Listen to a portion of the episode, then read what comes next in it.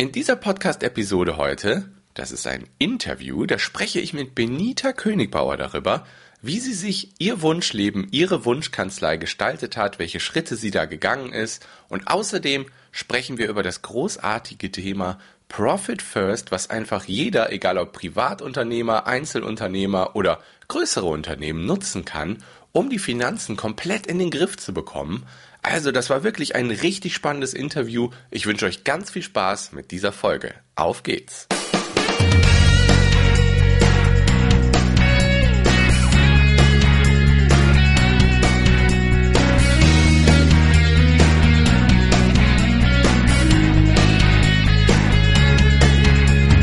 Herzlich willkommen in der Kevin Fiedler Show.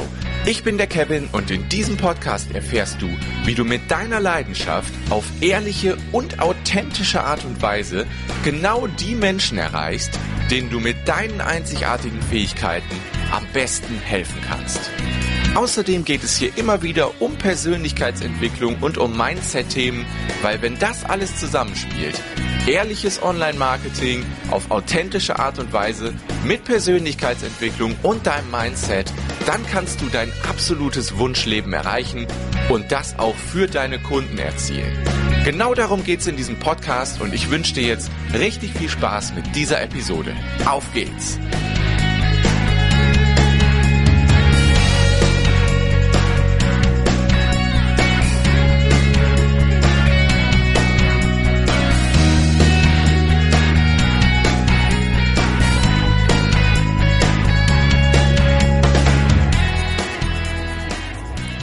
Ja, herzlich willkommen zu einer neuen Episode hier in der Kevin Fiedler Show. Heute habe ich einen ganz tollen Gast hier im Interview, die Benita Königbauer.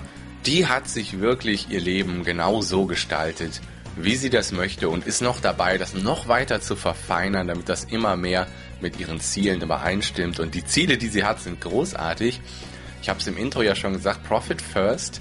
Sie ist Profit First Professional und was das bedeutet, erfahrt ihr im Interview, aber das ist ein Buch, was ich vor langer Zeit von Mike Mikalowitz gelesen habe und einfach großartig finde. Und wir sprechen darüber, wie sie ihren, ihr Traumleben quasi erschaffen hat. Weil sie hat damals ähm, sich selbstständig gemacht mit einer eigenen Kanzlei. Es war am Anfang noch viel Steuerberatung und sowas in die Richtung. Und ja, sie war irgendwann an einem Punkt, wo sie dachte, uh, okay, jetzt habe ich mir das hier aufgebaut, aber irgendwie ist das meine persönliche Hölle für mich oder so ein bisschen in der Art. Und ja, dann ist sie hingegangen und hat etwas sehr Schlaues gemacht. Und zwar hat sie sich einen Coach an die Seite geholt und gemeinsam mit diesem Coach hat sie ihre Kanzlei so umgestaltet, dass sie genau mit ihren Lebenszielen übereinstimmt. Und so hat sie sich ihre Wunschkanzlei erschaffen und darüber hat sie ein Buch geschrieben. Das heißt Abenteuer Wunschkanzlei, wo sie auch sehr viele persönliche Details preisgibt und einfach ihren Weg beschreibt, wie sie das umgestaltet hat, damit das wirklich ihre Wunschkanzlei ist, die sie sich eigentlich damals vorgestellt, hatte, als sie sich selbstständig gemacht hat. Und das war ein ganz, ganz spannender Weg. Benita erzählt ihre Geschichte und dann sprechen wir natürlich auch über Profit First, weil das wirklich ein geniales, in Anführungszeichen, Finanzsystem ist, mit dem man wirklich ja, seine Finanzen komplett in den Griff bekommt, dass man, wenn man einen Steuerbescheid bekommt, gar nicht mehr, boah, da zuckt man nur kurz mit den Achseln, so, ja, dann überweise ich das eben. Also das ist wirklich ein geniales System, um seine Finanzen komplett in den Griff zu bekommen. Und zwar nicht nur als, äh, als Unternehmer, auch als Privatperson ist das anwendbar und auch für Einzelunternehmer ist das System benutzbar und eine richtig, richtig gute Sache, die ich sehr, sehr gerne unterstütze. Ich spreche so oft es geht wie möglich über Profit First, weil das wirklich ein geniales System ist. Das ist ein Buch von Mike Mikalowitz. Und ja, ich würde sagen, ich, ich rede gar nicht mehr so viel, weil das Interview geht, glaube ich, fast eine Stunde. Ist aber wirklich von vorne bis hinten wirklich unterhaltsam. Und die Benita, die sagt zwischendurch so einige Sätze, das, ich weiß gar nicht, ob ihr das so bewusst war, die einfach extrem zum Nachdenken anregen, wo man einfach merkt, dass sie auch in den letzten Jahren, genau wie ich auch, ähm, was so Mindset und Persönlichkeitsentwicklungsthemen angeht, da einfach Dinge vom Negativen komplett ins Positive umgedreht hat. Das merkt man. Hört mal, versucht mal genau hinzuhören. Da sind manchmal so Sätze dabei, wo man so denkt, ah ja.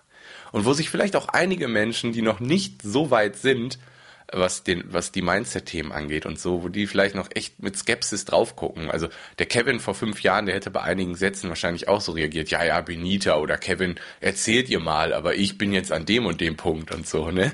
Also wirklich sehr, sehr, sehr interessant. Versucht mal drauf zu achten. Ich werde jetzt gar nicht mehr viel reden. Ich wünsche euch ganz viel Spaß bei diesem echt tollen Interview und ja, ich melde mich dann nachher auch nicht mehr. Wie gesagt, nächste Woche gibt's wieder ein Interview und das wird auch spannend. Und ich wünsche euch jetzt ganz viel Spaß mit dem Interview mit Benita Königbauer. Auf geht's! So, ja, herzlich willkommen zu einer neuen Folge hier in der Kevin Fiedler Show. Heute habe ich einen ganz besonderen Gast hier, die Benita Königbauer. Die war schon mal in Folge 53 dieses Podcasts hier, als der noch Buchmarketing-Podcast hieß. Lange ist's her. Wir haben, wir haben eben noch nachgeguckt, das war im August 2017. Das war schon sehr spannend. Heute wird's auch wieder spannend. Ähm, herzlich willkommen, Benita. Ja, schön, dass ich hier sein kann. Ich habe mich riesig gefreut, von dir zu hören, als du geschrieben hast, ob wir mal wieder ein Update machen. Logisch, na klar, hat ja damals Spaß gemacht, macht heute bestimmt auch wieder Spaß. Und wenn es deine Leutchen interessiert und ich denen irgendwie einen Sprung weiterhelfen kann, hey, Mission accomplished. Mit Sicherheit, mit Sicherheit. Du bist ja, äh, was Profit First angeht, dazu kommen wir später noch äh, tief dabei. Da müssen wir natürlich drüber sprechen. Die meisten wissen wahrscheinlich noch gar nicht, was das bedeutet, Profit First. Ähm, ist ein Buch von Mike Mikalowitz mit einer sehr interessanten Methode, was so im Groben, sag ich mal, Finanzplanung angeht. Äh, sehr, sehr interessant. Da, dazu kommen wir zu sprechen. Aber was vor allem auch sehr interessant ist, du hast ja ein Buch, das heißt ähm, Abenteuer Wunschkanzlei. Ähm, vielleicht nutzt du diese Überleitung mal erstmal ein bisschen zu erklären, wer bist du, was machst du und was hat es auf sich mit Abenteuer Wunschkanzlei? Ja, also ähm, was, wer bin ich? Also Namen hast du ja schon verraten, Benita Königbauer. Ähm, ich bin im weitesten Sinne Expertin für gesunde Unternehmen, die in der Welt was bewegen. Mhm. Und äh, um das zu erreichen mit, mit meinen Kunden, auch mit meinem eigenen Unternehmen, ist mir in Anführungszeichen jedes Mittel recht. Also ich bediene mich aller nützlichen Tools, um meinen Kunden dabei zu helfen, einfach ihr Unternehmen so aufzustellen, dass es gut für sie sorgt, gut für ihre Familien sorgt, gut aber auch für sich selbst sorgt, weil nur ein Unternehmen, das tatsächlich solide Gewinne erwirtschaftet, ist tatsächlich ein Unternehmen. Alles andere ist de facto ein Pflegefall. Und ähm, und dann natürlich, klar, die Gesellschaft will ja auch immer ihren Anteil abhaben, dass Steuerzahlungen keinen Stress verursachen. Und ja, und dann geht es natürlich ins nächste Glied irgendwo hinein, dass ich sage, ich kann gut für meine Mitarbeiter sorgen, dann können die wieder gut für ihre Familien sorgen, können ihre Kinder auf gute Schulen schicken, weißt du, und so setzt sich das fort. Das ist für mich so eine aufwärtsgerichtete Spirale. Du wirfst hier irgendwo einen Stein ins Wasser und die Wellen ziehen sich weltweit weiter. Und das ist, das ist für mich, das ist meine Mission, daran mitzuwirken. Und wenn ich nur einen Unternehmer damit berühren kann und damit auf den Weg bringen kann, dann hat sich mein Leben schon gelohnt. Und inzwischen hatte ich einfach auch dank Profit Fast das Glück, dass ich, ja, ich würde mal sagen, ein paar hundert Unternehmern dabei helfen konnte, auf diesen Weg zu kommen. Und das ist für mich unendlich beglückend und befriedigend und ist einfach eine ganz, ganz schöne Sache. Ja. Startet bin ich mal als Bankkauffrau. Hm. Weil ich hatte eigentlich immer schon ein Händchen für Finanzen. Mhm. Und ich habe immer schon den Leuten Dinge gut erklären können. Also ich habe so ein Erklärbärgehen in mir. Und ich dachte damals, in der Bank kann man Menschen mit Finanzen helfen. Und das hat sich zügig herausgestellt, dass das also zumindest nicht in dem Sinne, wie ich mir das vorgestellt habe, funktioniert. Mhm. Und dann kam ich auf die Idee, ja, aber Steuerberater, Steuerberater helfen doch Menschen mit Finanzen. Und habe mal eben umgesattelt, habe also Steuerfachangestellte gelernt, Steuerfachwirt draufgesetzt, Steuerberater gemacht, Kanzlei gegründet. Und dann ging es dahin. Ja. Ähm, was du ja im Steuerberaterexamen lernst du ja ganz, ganz viel. Das ist ja eine der schwierigsten Berufszulassungsprüfungen, die wir haben in Deutschland. Ähm, aber was du überhaupt nicht lernst, ist, wie macht man eigentlich eine Kanzlei? Mhm. Wie funktioniert das? Das ganze Unternehmerische, die Mitarbeiterführung. Also ganz ehrlich, ich kam aus dem Examen, ich wusste nicht mal, wie eine ordentliche Rechnung auszusehen hat, weil ich in meinen ganzen Praxisjahren, ich hatte ja bis dahin schon zwölf Praxisjahre auf dem Buckel, ähm, nicht eine einzige Rechnung selbst geschrieben habe. Mhm. also ich wusste zwar, wie eine normale Rechnung aussehen muss, aber die Steuerberaterrechnungen sind ja dann nochmal mit den gesetzlichen Vorgaben eine ganz andere Hausnummer. Ich hatte keinen Plan, aber dafür einen Kopf voller Ideen. Mhm. und habe einfach auf der grünen Wiese meine Kanzlei gegründet, Schild rausgehängt und gesagt, so, ich wäre jetzt da. Und ähm, ja, wie das so ist, du denkst ja am Anfang, jeder, der einen Puls und ein Bankkonto hat und nichts Illegales im Schilde führt, ist automatisch mal dein Kunde. Und nach fünf Jahren habe ich festgestellt, ja, das, also vom finanziellen Aspekt her läuft das hier super. Ich mache gute Umsätze und es funktioniert auch alles gut, aber ich hasse meine Kanzlei. Ja. ich hatte also, ne? ich hatte die Kanzlei, die ich niemals wollte. Ähm, das war jetzt nicht wirklich, dass ich meine Kunden nicht leiden konnte. Das sind alles wahnsinnig nette Menschen. Aber ich hatte halt auch wirklich von jedem Dorf einen Hund. Also da war nicht keine Kontinuität drin. Also das, was man heute als, als Grundvoraussetzung hat, irgendwo, wer ist denn der ideale Kunde und diese ganzen Themen, hatte ja überhaupt nicht stattgefunden. Und ich hatte also von jeder Branche was, von jedem Menschentypen was und Zeug und war eigentlich den ganzen Tag nur damit beschäftigt, mich auf irgendwessen Einzelbedürfnisse einzustellen und das möglichst gut abzuarbeiten. Und da irgendwann, wenn du eine gewisse Größe erreichst, kommst du da nicht mehr hinterher, auch nicht mit Mitarbeitern. Und da saß ich also eines Tages an meinem Schreibtisch und habe mir gedacht, hey, ganz ehrlich, ich hatte links einen Summton, rechts einen Pfeifton. Mhm. Ähm, es war dunkel, es war trüb, es war ekelhaft und ich hatte eigentlich das Gefühl, also ich habe es, steht glaube ich bei Abenteuer Wunschkanzler auch als Claim im Buch drauf, ähm, das Rad dreht sich noch, aber der Hamster ist eigentlich tot. Ja. Und ich wollte kein toter Hamster sein und habe an dem Tag beschlossen, es wird sich hier irgendwas ändern. Und hatte Gott sei Dank an der Hand zwei Coaches, die ich, deren Visitenkarten ich schon lange auf meinem Schreibtisch von links nach rechts geschoben hatte, aber nie wirklich angerufen habe und habe an dem Tag angefangen, mit denen zu arbeiten und gesagt, es muss sich irgendetwas ändern. Ich habe keine Ahnung was, hm. ich habe keine Ahnung wie, aber ich will hier raus. Da hast du ja, da hast du ja tatsächlich schon eigentlich das Bestmögliche gemacht, was man in der Situation machen kann, ne? sich von außen Hilfe zu holen, weil alleine hättest du es wahrscheinlich nicht daraus geschafft. Nee. Nee, ich wusste ja gar nicht, wo der Anfang vom roten Faden war. Also ja. ist, ich wusste auch gar nicht, was eigentlich schief lief. Ich saß da und fand es furchtbar hm. Aber ich hätte jetzt nicht den Finger drauf legen können, wo es eigentlich tatsächlich in die falsche Richtung gelaufen ist. Ich könnte es heute wahrscheinlich, ja gut, okay, doch, ich kann es heute. Im Nachhinein ist einfach, ne? Da kann man das. Wenn man sich eingesteht, doch, ich ja. könnte ähm, Nein, aber ich, ich hätte gar nicht gewusst, wo ich anfangen soll. Und es war natürlich, du bist dann ja auch mitten in diesem Hamsterrad drin. Also ich, ich war ja wirklich, das hatte ja einen Grund, dass ich in dieser Nacht noch am Schreibtisch saß. Das war ja, ich habe ja da nicht irgendwie hm. Papier von links nach rechts geschoben. Und ähm, nee, ich hätte es wahrscheinlich aus eigener Kraft hätte ich es mit Sicherheit nicht geschafft, das so radikal zu drehen. Ja. Und dann hat es auch ungefähr fünf Jahre gedauert, weil ganz viele fette Bretter zu bohren waren, Dinge, die, die du für unabdingbar hältst, Dinge, von denen, also ja. auch, auch Einstellungen, die du noch nie in Frage gestellt hast und wie man eine Steuerkanzlei führt. Also das, was ich heute habe, das gibt es eigentlich sonst, soweit es mir bekannt ist, in der Form eigentlich überhaupt nicht. Und deswegen, ich bin den Weg wirklich ganz von Anfang mit der Machete selber gegangen, habe mir meinen eigenen Trampelpfad geschlagen dort. Mhm. Und als wir soweit fertig waren, hat immer einer meiner Coaches gesagt, ja, sag mal, schreib doch das alles mal auf, was du jetzt erlebt hast in den letzten Jahren, wie du das alles gedreht hast und das gemacht hast. Und ich habe mir gesagt, aber ganz ehrlich, das, interessiert doch keine Sau, was ich hier gemacht habe.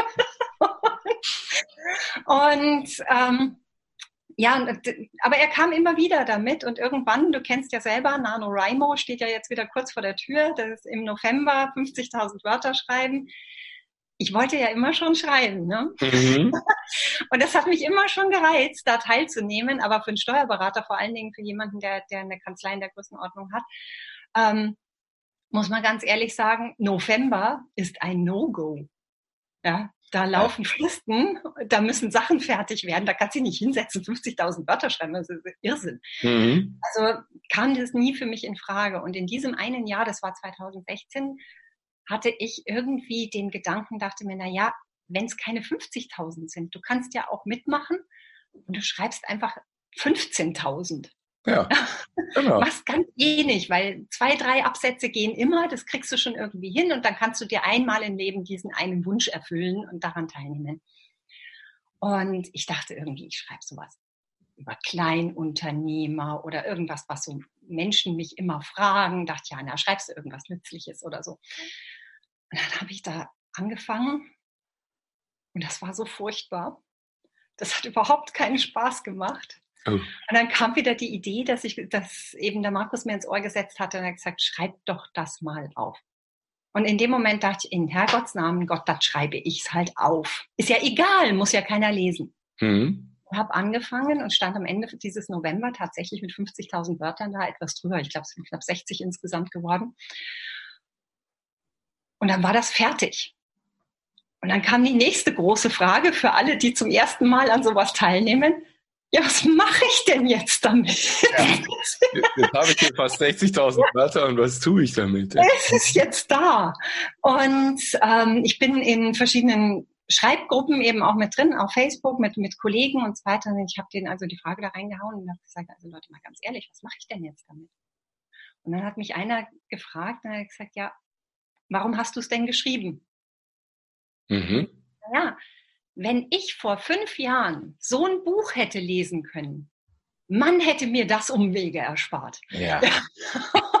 das ist der wichtigste Grund, ja. Genau. Und dann hat er gesagt, na ja, aber wenn du das jetzt auf deiner Festplatte liegen lässt, dann werden, wird jeder für sich all diese Umwege gehen müssen. Niemand bekommt die Chance, sich diese Umwege zu ersparen, die du dir so gerne erspart hättest. Ja. Und das war dann eigentlich das Go, dass ich gesagt habe, na ja, Willst du so egoistisch sein und das für dich? Ja, ja. da muss es wohl irgendwie raus. Mhm. War am Anfang wirklich ganz merkwürdig für mich, weil dieses Buch, ich weiß nicht, ob du es gelesen hast, das ist sehr, sehr, sehr persönlich. Da sind einige persönliche Dinge drin, ja. Ja. Und also auch Grenzen, an die ich gestoßen bin, Dinge, die nicht funktioniert haben, also wo ich wirklich auch vor die Wand gelaufen bin mit. Und ähm, das sind ja jetzt nicht Dinge, die man normalerweise öffentlich erzählt. Also ich kriege immer noch Gänsehaut, wenn du mich Eigentlich, ne? Mhm. Und am Anfang war es wirklich sehr, sehr seltsam. Ich habe dann gesagt, naja, also mal ganz ehrlich, Geld nehme ich nicht dafür in die Hand. Also ich gucke jetzt nicht, dass das irgendwie Gott weiß wie gemacht wird. Ich mache das jetzt im Self-Publishing und wer dann will, der kann das lesen. Ja, aber ich werde da jetzt nicht großmächtig irgendwie einen Purzelbaum schlagen dafür, dass das noch Gott weiß wie hübsch aussieht ich finde, es ist vergleichsweise gut geworden mit der Hilfe einer Freundin von mir, die ganz gut ist in InDesign und Adobe. Ja. Und das ganz ordentlich gemacht hat. Also es ist, es ist lesbar. Ich habe auch noch keine Shitstorms bekommen, was das Design betrifft für dieses Buch. Glaube ich auch nicht, dass du die noch bekommen wirst. Okay. und insofern ähm, hat es ganz gut hingehauen dann, aber es war schon komisch, weil wenn du dann irgendwo, also mir kam dann ab und zu der Gedanke, wenn du mal so in, in so einer U-Bahn sitzt du weißt eigentlich gar nicht, was die Menschen dir gegenüber eigentlich alles über dich wissen. Das stimmt. Das ist ein ganz komisches Gefühl am Anfang, muss ich ehrlich sagen. Und es hat lange gedauert, bis ich mich damit angefreundet habe. Ich meine, gut, die Wahrscheinlichkeit, ja. dass da einer sitzt, der das gelesen hat, ist natürlich verschwindend gering. Aber es ist halt auch nicht ausgeschlossen. Mhm. Fremde Menschen wissen echt viel über dich persönlich, wenn du sowas geschrieben hast. Und das ist ein ganz eigenartiges Ding. Das hat erst aufgehört, als Menschen mir E-Mails geschrieben haben, dass ihnen das Buch so geholfen hat dabei, ihre eigene Kanzlei, ihr eigenes Unternehmen zu hinterfragen, mal zu überlegen, was sie da eigentlich machen und ob das Spaß macht und wenn nicht, warum sie es dann eigentlich weitermachen. Hm. Die Fragen, die stellst du dir ja sonst nicht. Du machst einfach weiter. Du stehst morgens auf und ja nimmst deinen Stift und legst los. Und abends bist du tot und fällst ins Bett und da hast du auch keinen Kopf mehr, um über irgendwas nachzudenken. Das heißt, wenn dich irgendjemand extern diese Fragen triggert, dann kommst du nicht dazu, dass du sie dir stellst. Ja. Und dieses Feedback war eigentlich das, was mich dann dazu getragen hat, das auch dann auch wirklich mal drüber zu reden. Ja, ich habe das Buch geschrieben, das ist nicht irgendwo in den Tiefen von Amazon verschwunden und wer Pech hat, findet. Mhm. auch tatsächlich drüber zu reden und zu sagen, hey, schau es dir an. Weil ich natürlich auch immer wieder mit Kollegen Kontakt hatte, die gesagt haben, Mensch, ich weiß eigentlich manchmal gar nicht, warum ich morgen aufstehe. Mhm. Und gesagt habe, ich weiß, wie sich das anfühlt. Ich war da, ich habe es geändert und wenn du willst, helfe ich dir dabei, es zu ändern aber springen musst du selbst. Ja. Mhm. Ja. Das ist interessant. Also, ist jetzt schon eine Weile her, dass du es gesagt hast, aber was ist, was ist so ein Ding, von dem du damals dachtest, das muss so sein, was du einfach komplett geändert hast, wo du sagst, okay, das war einer der wichtigen Bausteine, dass ich da das quasi umgedreht habe. Hast du da so eins im Kopf, wo du sagst, so, das ist einer der wichtigsten gewesen? Ja, also mehrere eigentlich. Also eines ist mal, dass ich mir tatsächlich meine Kunden aussuchen darf. Mhm. Ja. ja. Das, mein Sandkasten, meine Regeln. Ganz genau. Ich suche mir meine Kunden selber aus und in meinem Sandkasten wird auch nach meinen Regeln gespielt. Und wem das nicht gefällt, der darf auch zu einem Kollegen gehen. Ja. Ich habe 90.000 Kollegen in Deutschland. Und da ist garantiert einer dabei, der genau das so macht, wie dieser Kunde das möchte. Das heißt deswegen nicht, dass ich schlecht bin. Das heißt auch nicht, dass der, der Kunde irgendwie schlecht ist oder dass mit dem was nicht stimmt. Das heißt einfach nur, dass wir beide nicht besonders gut harmonieren in diesen Arbeitsdingen. Ja? Also das war etwas, was, was ein echter Aha-Effekt für mich war. Das hatte ich vorher. Also klar, wenn mich einer gefragt hätte, hätte ich es schon gesagt, aber es war mir nicht verinnerlicht, mhm. dass ich wirklich die Wahl habe. Ja. Also das, das war so ein echter Riesenknackpunkt. Ja. Und dass ich nicht alles so machen muss, wie man das eben macht. Ja. Ah, das sind drei extrem wichtige Dinge, die du da gesagt hast. Ne? Man kann sich mhm. die Kunden aussuchen, man kann sich aussuchen, wie man mit den Kunden arbeitet und äh, das, was du jetzt gesagt hast, wie hast du es formuliert? Sag's nochmal. Ja, dass, dass man nicht alles so machen muss, wie man das ja. macht. Ja, nur weil die Steuerkanzlei nebenan diesen Prozess hat, heißt das noch lange nicht, dass das bei mir der Fall sein muss. Nur weil jemand, also weil alle Steuerkanzleien Lohnabrechnungen und Buchführungen machen, heißt das nicht, dass ich das muss. Wir machen seit 2019 keine Lohnabrechnungen, keine Buchführungen mehr. Und ab 2020 werden wir auch keine Steuererklärungen mehr machen. Mhm. Ja? Weil gibt 90.000 Kollegen in Deutschland, die das echt ganz super machen. Mhm. Es gibt aber momentan nur eine in Deutschland, die Unternehmern helfen kann, ein gesundes Unternehmen aufzubauen, auf die Art, wie ich es tue. Und das bist du. Das ist, das bin momentan ich, aber ähm, seit Freitag mhm. ist jemand zweiten, den ich hier ausbilde. Okay. Also mein konsequenter nächster Schritt ist, ich habe ja jetzt über Profit First tatsächlich fünf Jahre lang mit Kunden gemacht, habe da auch tatsächlich ein paar hundert Menschen auf die Sprünge geholfen, mit mehr oder weniger intensiv. Ähm, die logische Schlussfolgerung war ja, ich brauche Kollegen, weil der Bedarf ist unendlich. Mhm. Und ähm, ich brauche Menschen, die mich dabei unterstützen, die Kunden glücklich zu machen, weil selbst mit Gruppenprogrammen kann ich nicht jedem das bieten, was er braucht. Und ich bin auch nicht für jeden die Richtige. Ja. Es gibt Menschen, die brauchen eine andere Herangehensweise. Also war jetzt tatsächlich der nächste logische Schritt, eine deutsche Niederlassung von Profit First zu mhm. gründen und in deutscher Sprache Profit First Professionals auszubilden. Und damit sind wir am 1. Oktober gestartet. Sehr, sehr cool. Richtig ja. cool. Ja, Profit First. Ich denke, hier hören ganz viele zu, die einfach nur Fragezeichen über dem Kopf haben. Was bedeutet das? Was ist Profit First? Profit First ist eigentlich tatsächlich etwas ganz Einfaches, was jeder von uns wirklich weiß, aber kaum jemand ein System hat, um es umzusetzen. Das bedeutet nämlich, dass wir dem Geld, das in unser Unternehmen hineinfließt, oder auch im Privathaushalt kannst du es genauso eigentlich sehen, das Geld, das hineinfließt, bewusst in die Zwecke steuern, die, wo wir dieses Geld tatsächlich haben wollen.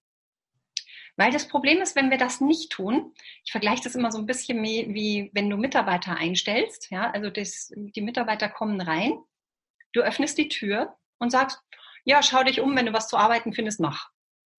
Ja, das ist, was wir mit mhm. unserem Geld machen. Ja.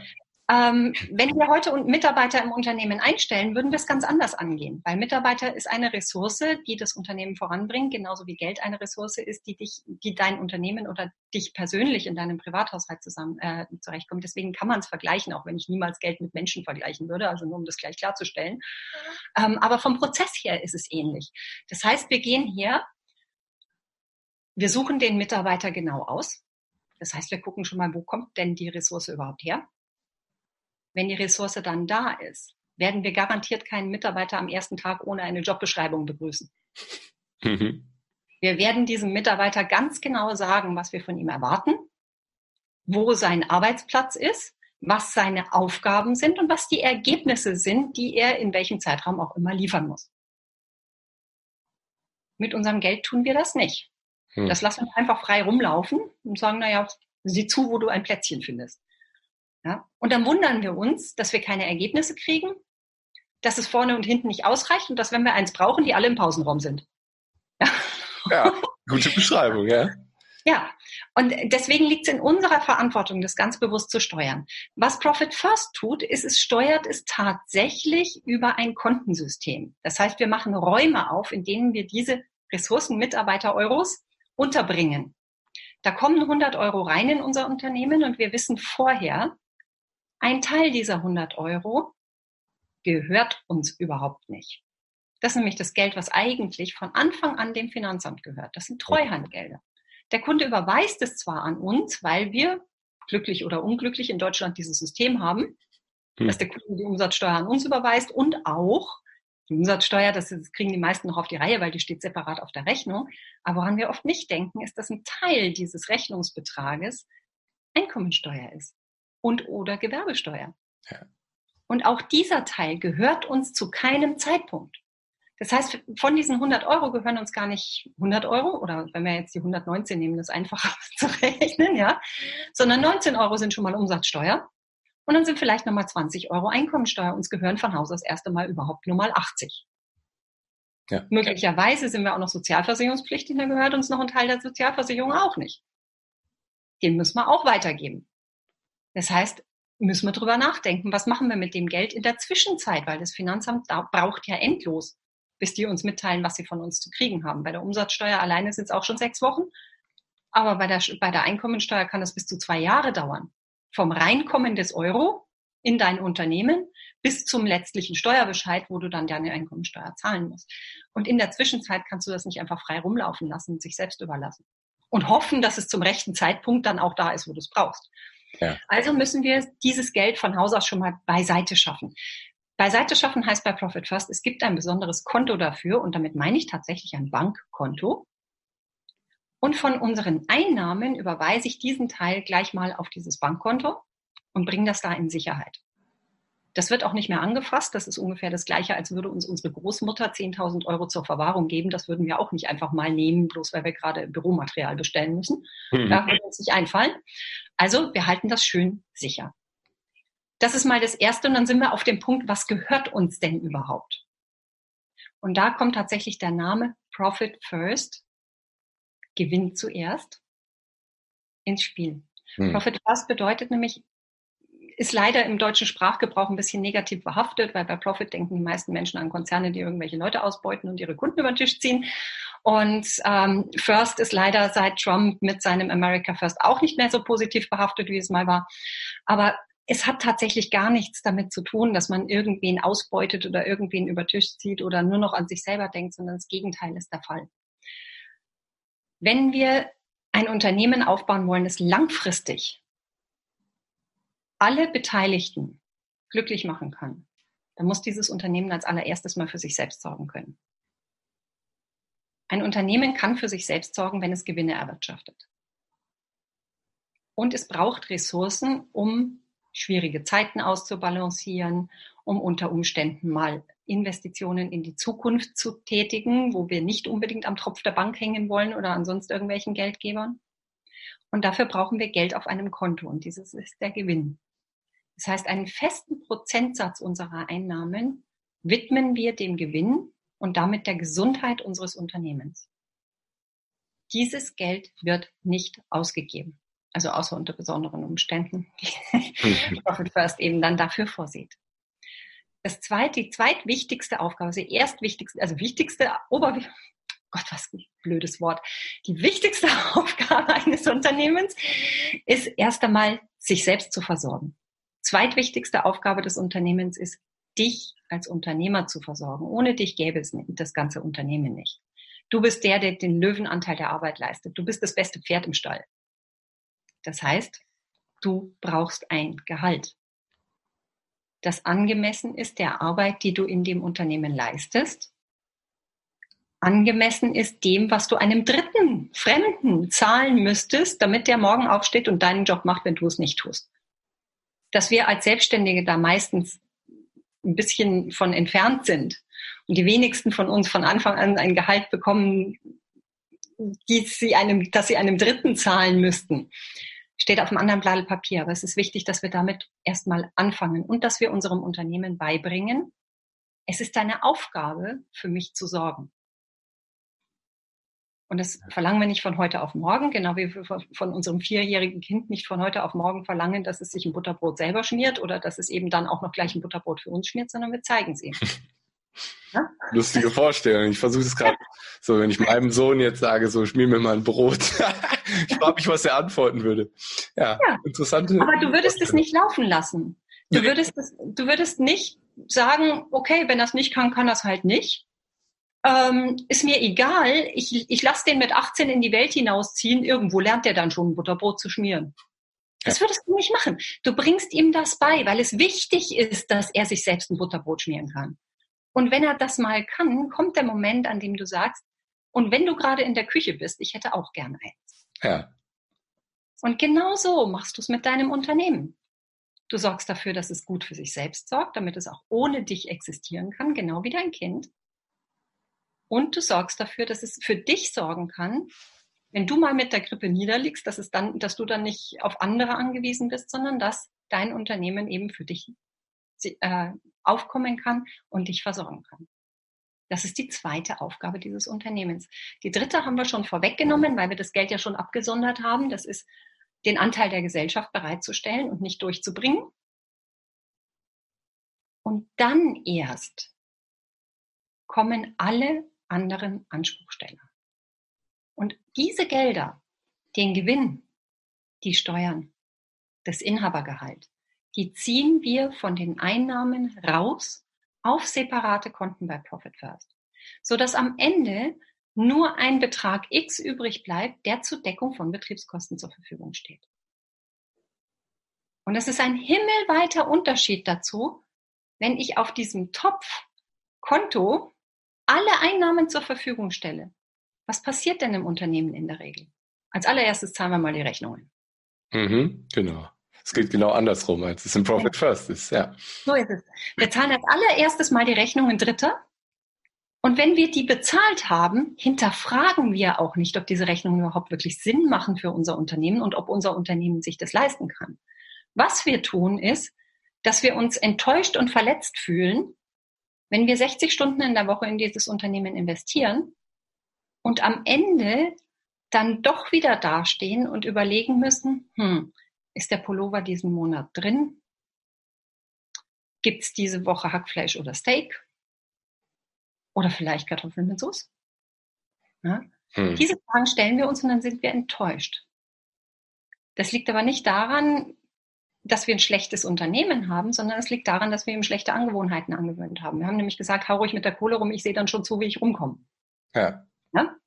Richtig. Wenn wir das umdrehen und den Betrag zur Verfügung stellen, der tatsächlich zur Deckung der Kosten eigentlich vorgesehen ist, treffen wir Investitionsentscheidungen im Unternehmen anders. Ja. Jeder von uns kennt das, der sogenannte Parkinson-Effekt. Dinge dauern so lange, wie man dafür Zeit hat. Und wir geben so viel Geld aus, wie wir zur Verfügung haben. Das heißt, wenn du ein Budget von 1000 Euro hast, wirst du das Projekt genauso an dem, äh, unter, den, unter einen Hut bringen, wie wenn du ein Budget von 10.000 Euro hast. Ja. Wenn, du, wenn du 1000 Euro hast, findest du eine Lösung. Wenn du 10.000 hast, findest du eine Verwendung. Richtig, ja. Und dann, wenn man Pech hat oder wenn man es unschlau macht, dann nimmt man Gelder, die einem eigentlich gar nicht gehören. Ne? Wie war das? Gehört genau. eigentlich dem Finanzamt. Genau. Dann steht man da. Heulen und Zähne klappern groß. Ja, wenn dann der Bescheid kommt. Und ich meine, das Finanzamt hilft uns auch nicht gerade dabei. Und mal ganz ehrlich, nee. Steuerberater helfen dir auch nicht gerade dabei. Mhm. Ja, weil, ja, du hast in deiner BWA, hast du eine amorphe Summe unten, die vielleicht positiv ist. Und wenn die positiv ist, dann wird dir suggeriert, ist ja alles okay, du machst ja Gewinne. Aber das ist ja mitnichten ein Gewinn. Da ist noch kein Unternehmergehalt weg, da ist keine Steuer weg, da ist keine Altersvorsorge weg, da sind keine Rücklagen gebildet, gar nichts. Und wenn du das mal alles rausrechnest, dann bist du tief in den roten Zahlen und du weißt nicht mal was davon. Ja. Ja, Profit First ist großartig. Ich habe das ja vor Jahren schon gelesen, das Buch, und mhm. darüber ja auch dich gefunden und damals eingeladen. Und ich finde es so großartig. Ja. Und ich glaube, es ist wichtig, dass wir sagen, weil du sagst hier ganz oft Unternehmen und so, das Ding kann auch ein Einzelunternehmer genau so umsetzen, richtig? Ja, natürlich. Natürlich. Es ist tatsächlich, also die meisten, also wir haben mittlerweile über 150.000 Unternehmen weltweit, die das einsetzen. Mhm. Die meisten davon sind tatsächlich kleine Unternehmen. Ja. Ja, es ist, ist nicht nur wahrscheinlich, es ist deutlich einfacher zu etablieren. Ne? Wenn man nur eine Person ist oder wenige Leute hat, bei den großen Unternehmen ist das wahrscheinlich ein extrem krasser, großer, langer Prozess, denke ich mal. Ähm, also es funktioniert im Prinzip nach demselben Modell. Ja. Aber du hast halt in großen Unternehmen immer mehrere Entscheidungsträger, die einbezogen werden müssen. Und da ist es natürlich ein bisschen mehr Huddel, das aufzustellen. Ja. Ja. Wer hat Berechtigungen für welche Konten? Ne? ne? Mhm. Ja, ja. nee, ich wollte nur, dass wir ganz klar sagen, das, das kann ja. jeder umsetzen und davon profitiert auch jeder drastisch. Ja. Und, und, du kannst es wirklich auch im Privathaushalt machen. Du kannst es auch mit deinem Gehalt machen, weil das ist bei deinem Gehalt nichts anderes. Das, da kannst du auch ganz klar sagen, okay, das ist der Anteil, der dafür da ist, dass es mir im Alter gut geht. Das ist der Anteil, der dafür da ist, dass ich einmal im Jahr schön Urlaub machen kann. All diese Dinge. Ja. Das kannst du wunderbar schön auf kleine Tagesgeld- oder Sparkonten verteilen. Wichtig ist nur, dass du dich dabei nicht selbst bestiehlst, weil das ist das, was ja oft die Menschen total frustriert an der Rücklagenbildung. Da machen sie Rücklagen und dann geht die Waschmaschine kaputt. Mhm. Dann wird von dem Rücklagenkonto das wieder genommen. Und das Problem ist, wenn wir, wenn wir Geld an irgendeiner Stelle zur Verfügung haben, dann lösen wir, wenn wir können, das Problem lieber mit Geld als mit Nachdenken. Ja. Manche Probleme können wir nicht mit Nachdenken lösen. Die müssen halt jetzt sofort geregelt werden. Das ist halt so. Aber ich würde mal sagen, nur 98 Prozent aller Probleme könnten wir mit Nachdenken besser und nachhaltiger lösen als mit Geld. Aber wenn Geld zur Verfügung ist, neigen wir einfach dazu, jedes Problem erstmal mit Geld zu bewerfen und zu warten, ob es still ist. Mhm, es ist erstmal einfacher, ne? Also scheinbar einfacher. Ja, das ist menschlich. Mhm. Weil wir haben alle, ich meine, die wenigsten von uns sitzen rum und gucken den ganzen Tag doof aus dem Fenster. Also wir haben alle genug zu tun, auch in unseren Köpfen, als uns darüber Gedanken zu machen, welche Alternative wir dazu haben, eine neue Waschmaschine zu kaufen. Ja. Ja, stimmt. Ja. ja. Und dann gibt halt das Urlaubsgeld dran. Ist halt doof. Weil traurig, wenn wir dann in Urlaub fahren wollen, dann sind wir traurig wegen der blöden Waschmaschine. Hm. Hilft uns nicht, deswegen können wir trotzdem nicht in Urlaub fahren. Ja. Aber es ist enttäuschend und viele haben halt dann den Rückschluss daraus, ja, das mit den Rücklagen bringt ja eh nichts. Dann kann ich es auch lassen. Hm. Und dann kommt es halt einfach keinen Schritt voran. Das ist, das ist okay, das ist legitim. Wenn ich sage, naja, gut, dann bleibe ich halt auf der Stelle und trete weiterhin auf der Stelle, das ist mir lieber, als dass ich mich anstrenge, um meine Finanzen anders zu ordnen, ist das okay. Es sollte nur eine bewusste Entscheidung sein. Hm. Weil wenn es eine bewusste Entscheidung ist, dann muss ich es nicht bereuen in 20 Jahren.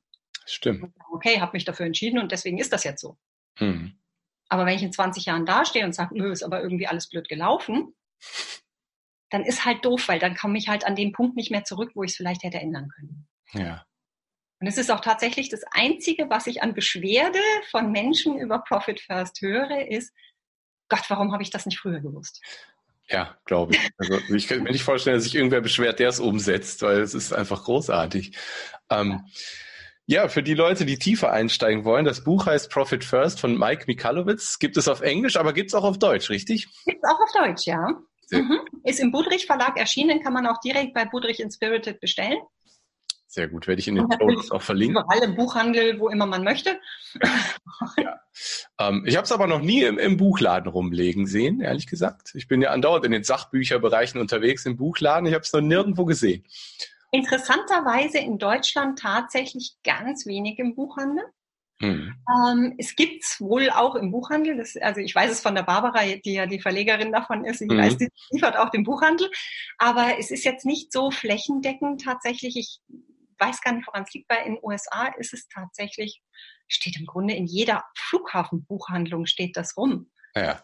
Also ich sehe immer die Fotos, wenn die Kollegen dann die Buchhandlung umarrangieren. Das machen die ganz gerne, wenn die irgendwo am Flughafen noch Zeit haben, dann gehen die Buchhandlung, suchen Profit First und platzieren das etwas prominenter. sehr gut, ja. mhm.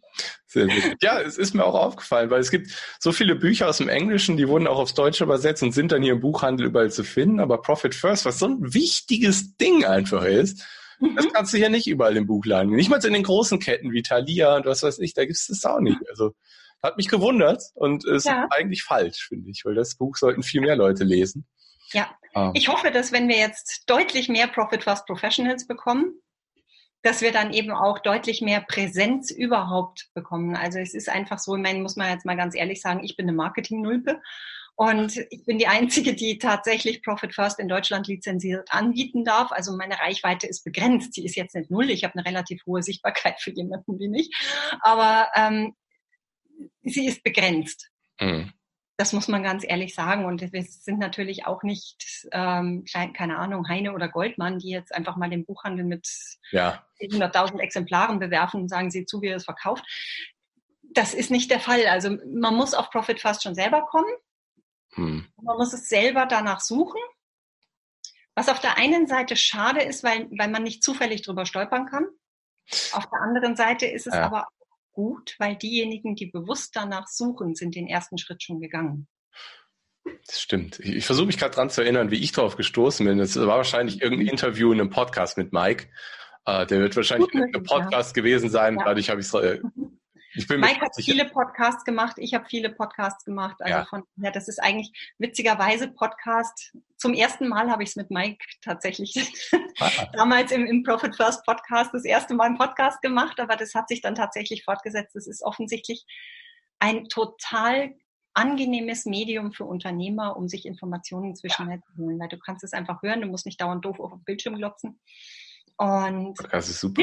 Ja, das brauchst du mir nicht zu erzählen. Also ich bin, was Konsum und Erstellung geht, ich meine, ich bin jetzt über 100 Episoden selbst. Ja. Aber Podcast ist äh, absolut genial, wie, weil du schon mhm. sagst, die Argumente hast du alle aufgelistet. Ja. Ich liebe es auch, muss ich ehrlich sagen. Also Videos gucke ich so gut wie nie, weil wann hast du schon mal Zeit, dass ich eine Stunde irgendwie doof vor dem Bildschirm hockst und nur guckst?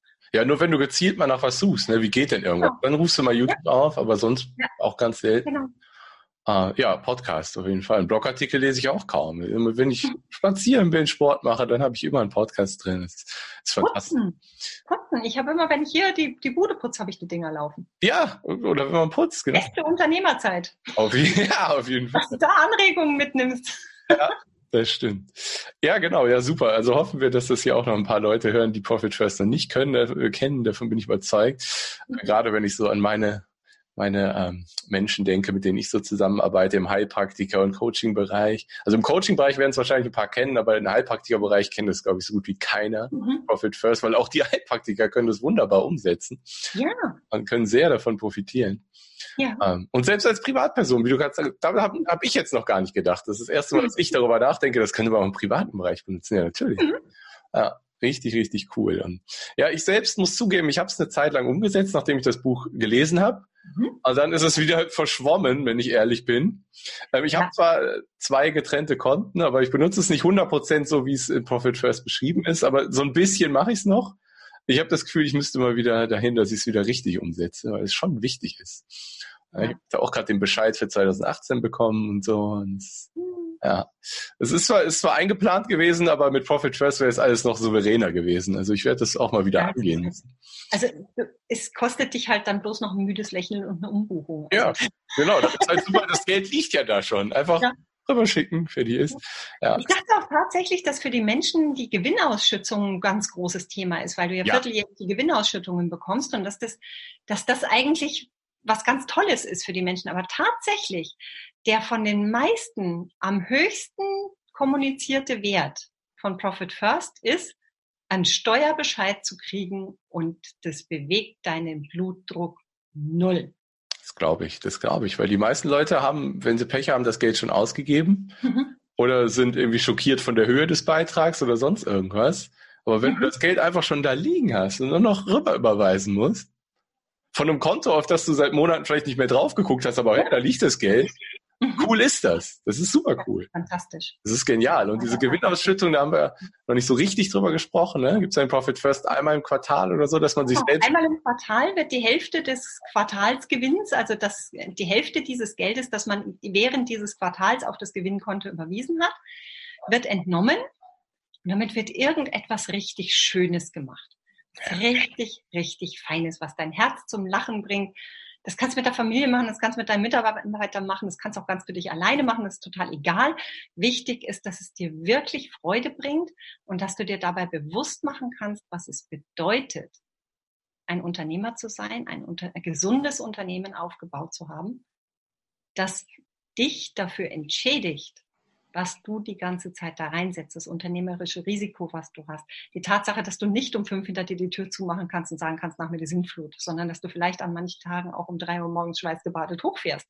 Ja, all das muss irgendwie kompensiert werden und das wird kompensiert in dieser Gewinnausschüttung, so dass du einmal im Quartal mal dein Belohnungszentrum richtig aufleuchten lassen kannst wie ein Christbaum, damit du wirklich spürst, was es bedeutet, Unternehmer zu sein die positiven Seiten. Weil die negativen Seiten kriegen wir sowieso mit. Aber ab und zu ist es schon schön, wenn man dann auch mal dieses, dieses Gefühl genießen kann. Und es ist total egal. Ich habe Kunden, die haben das mit 10 Euro wahr gemacht, irgendetwas wirklich für sich getan mhm. zu haben.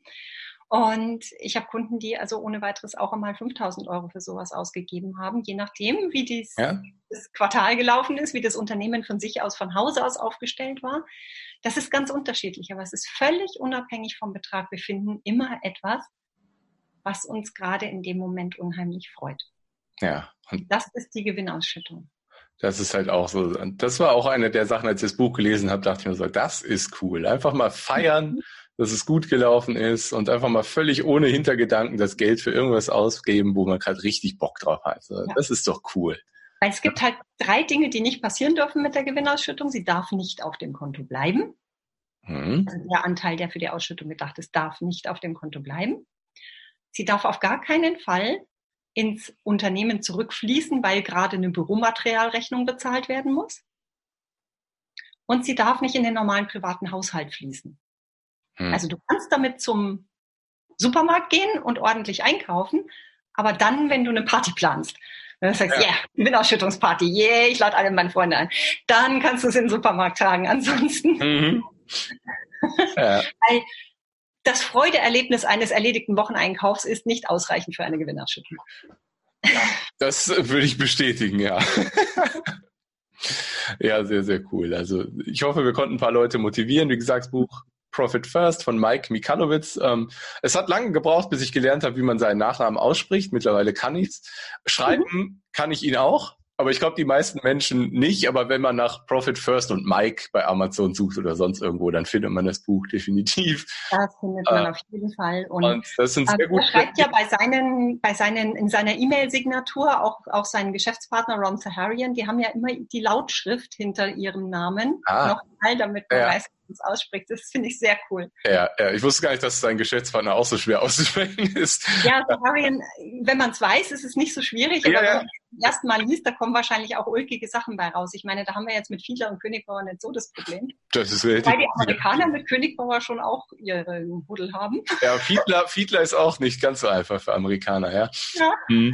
Ja, ich bin, ich bin, ich bin selbst Teilnehmer auch in der Mastermind, in der englischsprachigen, da kommen auch manchmal lustige Sachen. Feeder. Ja. Das ist cool. Ich finde es ja. cool. Ähm, ja, genau, genau. Das Buch äh, nochmal, Profit First von Mike Mikalowitz. Unbedingt zulegen. Das sind, äh, also besser kann man 10 Euro nicht investieren oder was das Buch kostet, selbst wenn es 15 kostet. Sehr gut investiertes Geld. Und es ist Finanzliteratur für Nachttisch. Das muss man ehrlich sagen. Es ist amüsant zu ja. lesen. Es ist leicht zu lesen, es ist lustig zu lesen. Es ist das unterhaltsamste Finanzbuch, was ich jemals gelesen habe. Also es gibt wahrscheinlich kein Finanzbuch, was so unterhaltsam geschrieben ist, definitiv. Ich finde es großartig. Mhm. Äh, ein super, super cooles Buch. Und äh, ich finde es cool, dass du da die Vorreiterin im deutschen Bereich bist und das Thema vorantreibst, weil es so wichtig ist und so genial. Und ja, muss es ja machen. Ja, aber du willst es ja auch machen. Du hast ja auch ja, extrem Spaß dran. Für mich erfüllt es 100 Prozent meine Mission. Also von daher besser kann ich es nicht treffen. Das ist das Schönste, was mir passieren konnte. Und mich jetzt praktisch ab 2020 fast vollständig darauf zu konzentrieren, das ist einfach das Highlight des Jahrhunderts. Ja, das, das ist so genial. Weil ich glaube, als wir vor zwei Jahren gesprochen haben, da hättest du jetzt nicht sagen können, ich konzentriere mich voll auf Profit First, oder? Das waren auch noch Nein, natürlich nicht, weil also hm. die Kanzlei war ja noch in vollem Umfang da. Ich hatte ja Mitarbeiter auch und all diese Dinge und wir haben über die letzten Jahre hat sich sehr viel verändert und wir haben diese Veränderungen auch genutzt, um oder ich habe diese Veränderungen genutzt, um das Modell in Frage zu stellen, zu sagen, okay, wo soll es in der Zukunft hingehen? Ich ersetze jetzt nicht ähm, was nicht mehr funktioniert durch dasselbe, sondern ich frage mich jetzt gleich, okay, es sind schlimme Dinge passiert, muss ich sagen. Also ich habe eine Mitarbeiterin verloren durch eine schwere Krankheit. Das mhm. war nicht witzig. Die hätte ich wirklich, also das hätte ich mir für sie und für uns anders gewünscht. Ähm, aber es ist immer die Frage, nimmst du das als Schicksalsschlag und versuchst irgendwie äh, drumherum zu lavieren oder sagst du, okay, wo steckt hier der Lerninhalt? Das war die eine Frage. Und wo steckt auch die Chance? Ja. Was, wie, wie kann ich, wenn ich meine Mission im Auge behalte, was kann ich aus dieser Situation machen, dass es am Ende wenigstens einigermaßen gut ausgeht, wenn wir auch an einer ganz bescheidenen Situation nichts ändern können, mhm. wir einfach keinen Einfluss haben, dann habe ich doch einen Einfluss darauf, was ich draus mache. Und das ist eines der größten Learnings der letzten Jahre, einfach da dann immer wieder, und das ist das Gute daran, wenn du tatsächlich eine Mission und eine Vision vor deinen Augen hast, mit diesem Leitbild zu hinterfragen, zu sagen, okay, was mache ich denn jetzt aus der Situation? Was ist der Schritt, der mich trotzdem voranbringt und ja. eben nicht zurückwirft? Ja. Und das waren eben diese Veränderungen und letztendlich muss ich sagen, ich meine, wahrscheinlich liefert das Universum ähm, auch wenn auch auf teilweise sehr verschrobene Art und Weise. Ähm, ich hätte die Chance nicht ergreifen können. Ich meine, Mike und ich, wir haben vor fünf Jahren schon darüber gesprochen, Profit First Professionals Deutschland zu machen. Hm. Ich hätte die Kapazitäten nicht gehabt und ich hatte offen gestanden, so moderat gesagt, auch den Popo nicht in der Hose dafür. Ja. Mhm. ähm, ich habe es mich einfach nicht getraut auch. Und jetzt ist die Chance da fünf Jahre später, dass ich sage, okay, ich habe die Erfahrung, ich kann diesen Leuten wirklich was beibringen. Ich habe das Standing. Wir haben Profit First in Deutschland tatsächlich so etabliert, dass es ein Geschäftsmodell ist. Und ich habe immer noch zwei Geschäftspartner in den USA, die seit fünf Jahren darauf warten, dass ich endlich Ja sage. Und das wäre nicht gegangen mit der Kanzlei in der Struktur. Und jetzt eben auch ganz bewusst zu sagen, okay, dann verabschieden wir uns jetzt komplett aus dem Steuerdeklarationsgeschäft und konzentrieren uns einfach nur darauf. Das ist eigentlich die Fortsetzung von Abenteuerwunschkanzlei. So, genau so einen Gedankengang hatte ich gerade im Kopf. Ja, das, das geht weiter. Ne? Abenteuerwunschkanzlei ja. Teil 2. So, ja. Es geht weiter. Es, ja. Das ist so cool, dass du einfach konsequent dem folgst, wo du richtig Spaß dran hast, wo du weißt, dass du extrem geniale Auswirkungen auf andere Menschen, Unternehmen haben kannst und das einfach so verfolgst. Deswegen war so ein Grund, warum ich dich nochmal hier haben wollte, weil du diesen Weg gegangen bist und noch weiter gehst und dann dabei auch dieses interessante Thema Profit First in der Kombination einfach extrem wertvoll für die Leute ist. Und mhm. ähm, ja, du bist halt eins dieser guten Beispiele. Eine Kundin von mir, die sagt immer, im Leben ist alles möglich. Ja, wenn du die Courage hast, dein Ding durchzuziehen, dann ist tatsächlich eigentlich fast alles möglich. Wenn du kannst dir dein Leben so gestalten, wie du es willst. Du musst es einfach durchziehen. Also einfach ist, ist natürlich einfach. leicht ja, gesagt. Ne? Genau, das ist nicht einfach. Ich meine, ganz ehrlich, ich kann ja gar nicht sagen, wie viel Schnappatmung ich hatte, bevor wir ja. das jetzt an den Start gebracht haben. Ich habe, glaube ich, hundertmal mit Ron gezoomt und gesagt, Gott, hoffentlich fahre ich das nicht vor die Wand. Hm. Ja, weil, weil ich natürlich Sorge hatte und gesagt habe, ja, kann ich das wirklich? Ja, aber manchmal dürfen wir auch darauf vertrauen, was andere in uns sehen, auch wenn wir selber nicht unbedingt jedes, jeden Skill sehen, den wir können, weil er uns so wahnsinnig selbstverständlich ist. Wenn wir ein gutes Netzwerk haben und ein vertrauensvolles Umfeld, dann dürfen wir manchmal auch einfach darauf vertrauen, dass die schon wissen, warum sie uns das zutrauen. Ja. Das sehe ich bei meinen Kunden manchmal. Ich weiß, manchmal frage ich mich immer noch, was ist es eigentlich, dass meine Kunden in mir sehen? Aber ich habe mittlerweile gelernt zu sagen, die werden es schon wissen. Ja. Das sind, die sind schon groß, die können selber entscheiden, mit wem sie arbeiten wollen und mit wem nicht. Und wenn die sagen, sie wollen mit mir arbeiten, dann ist es egal, ob ich jetzt hundertprozentig den Finger drauflegen kann, warum genau die jetzt mit mir arbeiten wollen. Ist egal. Das ist einfach nur wichtig, dass ich meinen Kopf frei habe und mein Bestes gebe und ihnen das gebe, was sie brauchen. Ja. Ja. Ah, du hast, du hast einige weise Sprüche in diesem Interview genannt. Ich muss mal gucken, ob ich die irgendwie nochmal einzeln adressieren werde am Ende der Episode. School of Life. Da, war, da waren richtig coole Dinge bei, auch was so Glaubenssätze angeht. Ich glaube, ähm, wenn man wenn man den Kevin vor fünf Jahren oder die Benita vor fünf Jahren damit konfrontiert hätte, dann hätten die zwei wahrscheinlich gesagt, Moment, das klingt irgendwie falsch. Das kann nicht sein. Ähm, weil auch ich, ich war vor fünf Jahren auch so, was so Mindset-Themen angeht, so ein komplett anderer Mensch, habe ich letztens mhm. auch gesprochen. Ähm, deswegen, da waren einige sehr spannende Dinge dabei. Ähm, ich überlege gerade, wie wir das Ding jetzt abrunden, aber eigentlich, eigentlich haben wir den Kreis geschlossen. Ne? Wir haben den Kreis von mhm. Abenteuer Wunschkanzlei über Profit First und jetzt wieder zu Abenteuer Wunschkanzlei Teil 2 geht weiter, haben wir es eigentlich ganz gut geschlossen. Mhm. Ähm, sag uns doch mal für die Leute, die Lust haben, mit dir Profit First umzusetzen. Wo finden sie dich? Wie nehmen sie Kontakt mit dir auf? Also am einfachsten findet man mich immer unter www.profit-first.de. Das ist also die zentrale Seite eigentlich für Profit First in Deutschland. Was wir noch nicht haben, wir produzieren gerade on the go für Profit First Professionals. Es wird dann auch einen Punkt geben, auf den man klicken kann, ich bin interessiert, Professional zu werden. Mhm. Ähm, den gibt es momentan noch nicht. Das funktioniert aber ganz schnöde einfach per E-Mail, wenn also jemand sich jetzt angesprochen fühlt davon und ist Finanzexperte in irgendeiner Form, also Steuerberater, Buchhalter, Finanzcoach, irgendwas in der Richtung und sagt, hey, das will ich unbedingt mit meinen Kunden machen, dann profitfirst.de E-Mail schreiben. Das ist so interessant, weil ähm, ich weiß, dass die Julia hier gerade zuhören wird. Die Julia ist okay. in meiner Vertrauensmarketing-Mastermind und die ist äh, im Moment noch viel in der Buchhaltung unterwegs. Und ich könnte mir vorstellen, dass das für Julia interessant ist. Also Julia, wenn du zuhörst, nimm mal Kontakt zur Benita auf. Also wenn du das willst, natürlich. Ähm, ich glaube, da sind einige, die jetzt so denken, ja, klingt interessant. Genau. Ähm, ich habe jetzt so viele Buch Buchhalterkunden, aber die Julia kam gerade in den Kopf. Okay. Ja. Und natürlich, wenn man Profit First umsetzen möchte, momentan geht's über mich.